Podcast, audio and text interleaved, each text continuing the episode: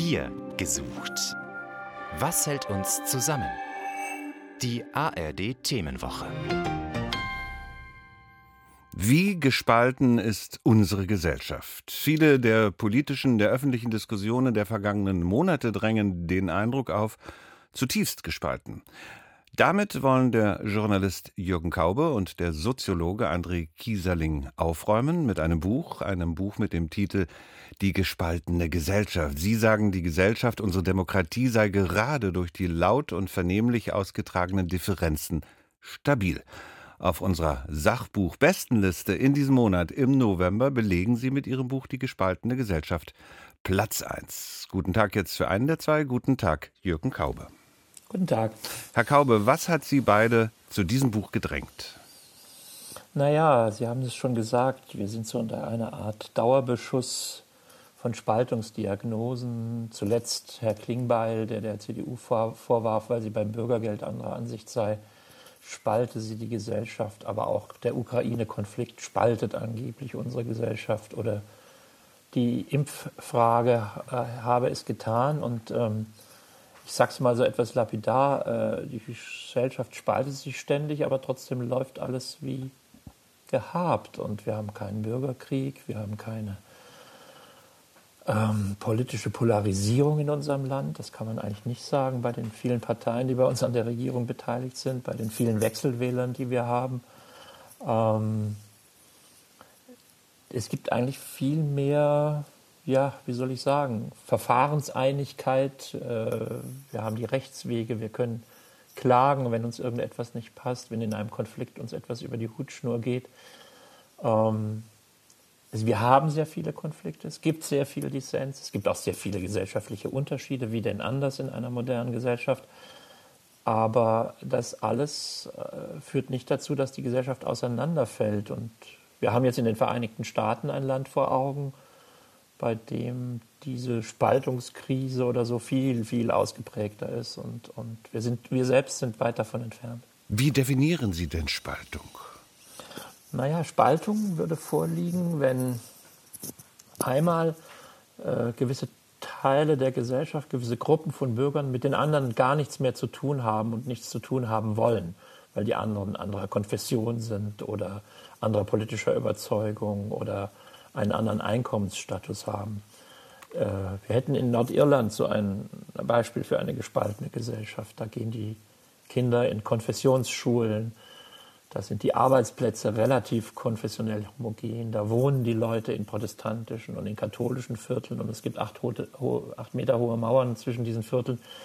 Das sieht alles sehr nach Spaltung aus. Und ähm, so etwas haben wir hier eigentlich nicht. Wir sind nicht in der Nähe eines Bürgerkriegs, ähm, den es bislang nicht einmal in den Vereinigten Staaten gab. Es gab tausend Leute, die aufs Kapitol zumarschiert sind, aber das ist für ein 280 Millionen Volk oder wie viele es sind, äh, dann doch nur ein geringer Prozentsatz.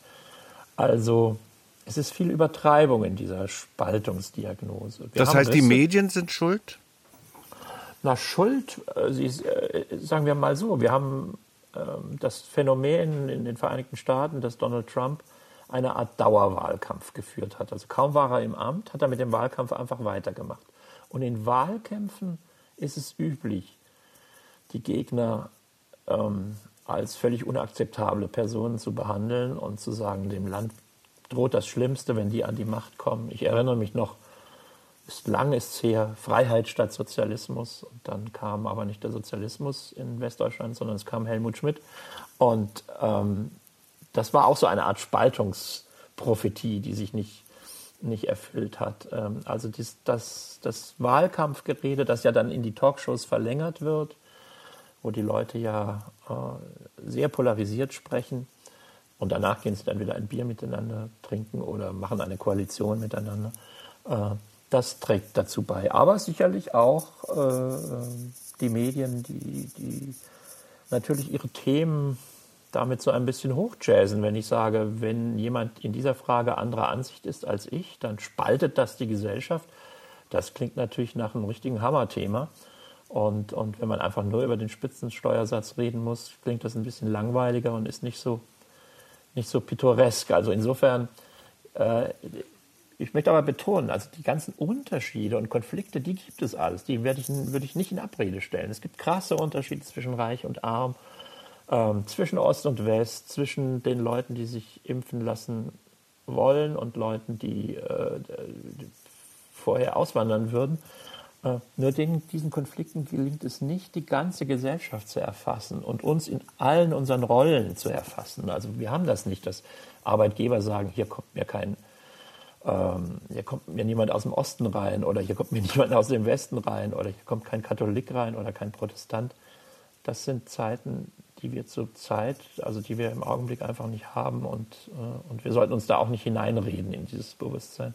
Was viele beunruhigt, ich gehöre dazu, auch mich beunruhigt, das ist, wenn ich in die sozialen Medien, die sogenannten sozialen Medien schaue, ja, dann bin ich wirklich entsetzt über den Ton, der da herrscht, ja. der nicht mehr nur rüde ist, sondern der wirklich brutal ist, wo auch Gewaltdrohungen ausgesprochen ja. werden, wo es in Einzelfällen dann tatsächlich auch zu mörderischer Gewalt kommt da sehe ich schon auch eine Spaltung, eine Polarisierung. Ich weiß nach dem Lesen Ihres Buches nicht, wie ich es nennen soll. Wie nennen Sie es?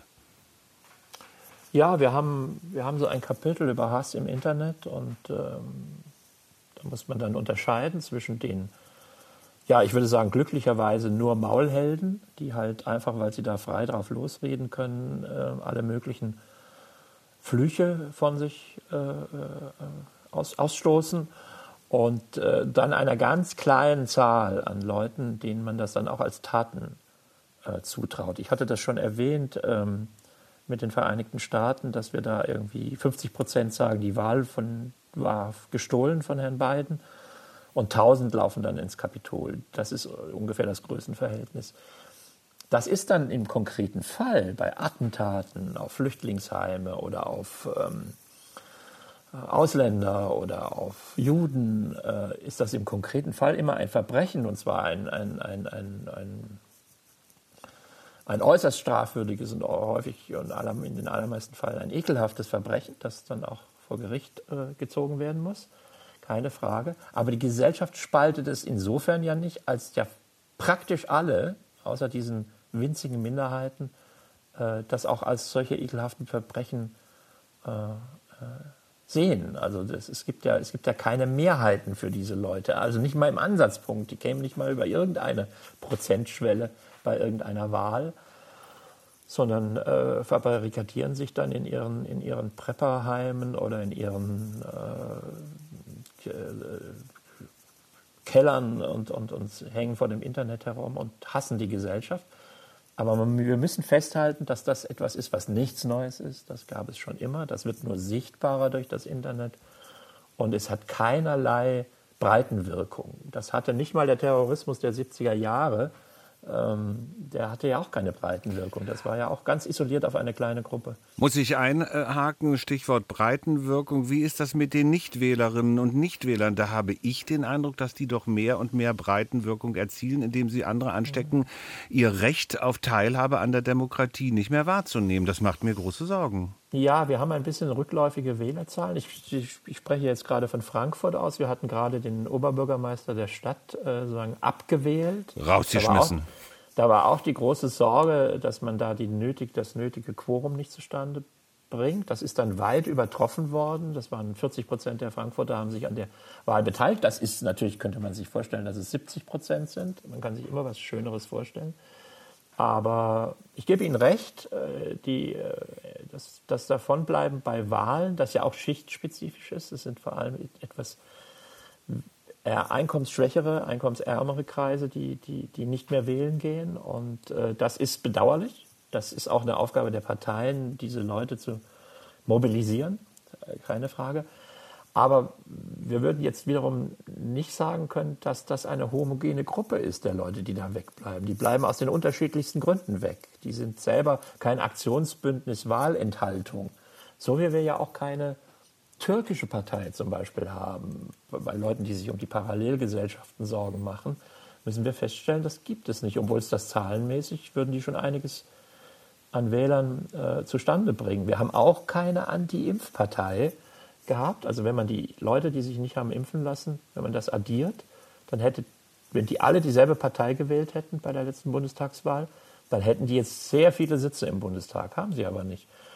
Also insofern muss man unterscheiden zwischen äh, Aggression, äh, Passivität, Apathie, was es alles gibt. Und wir leben nicht in einer Gesellschaft, in der alles in Ordnung ist. Deswegen gibt es ja den vielen Streit.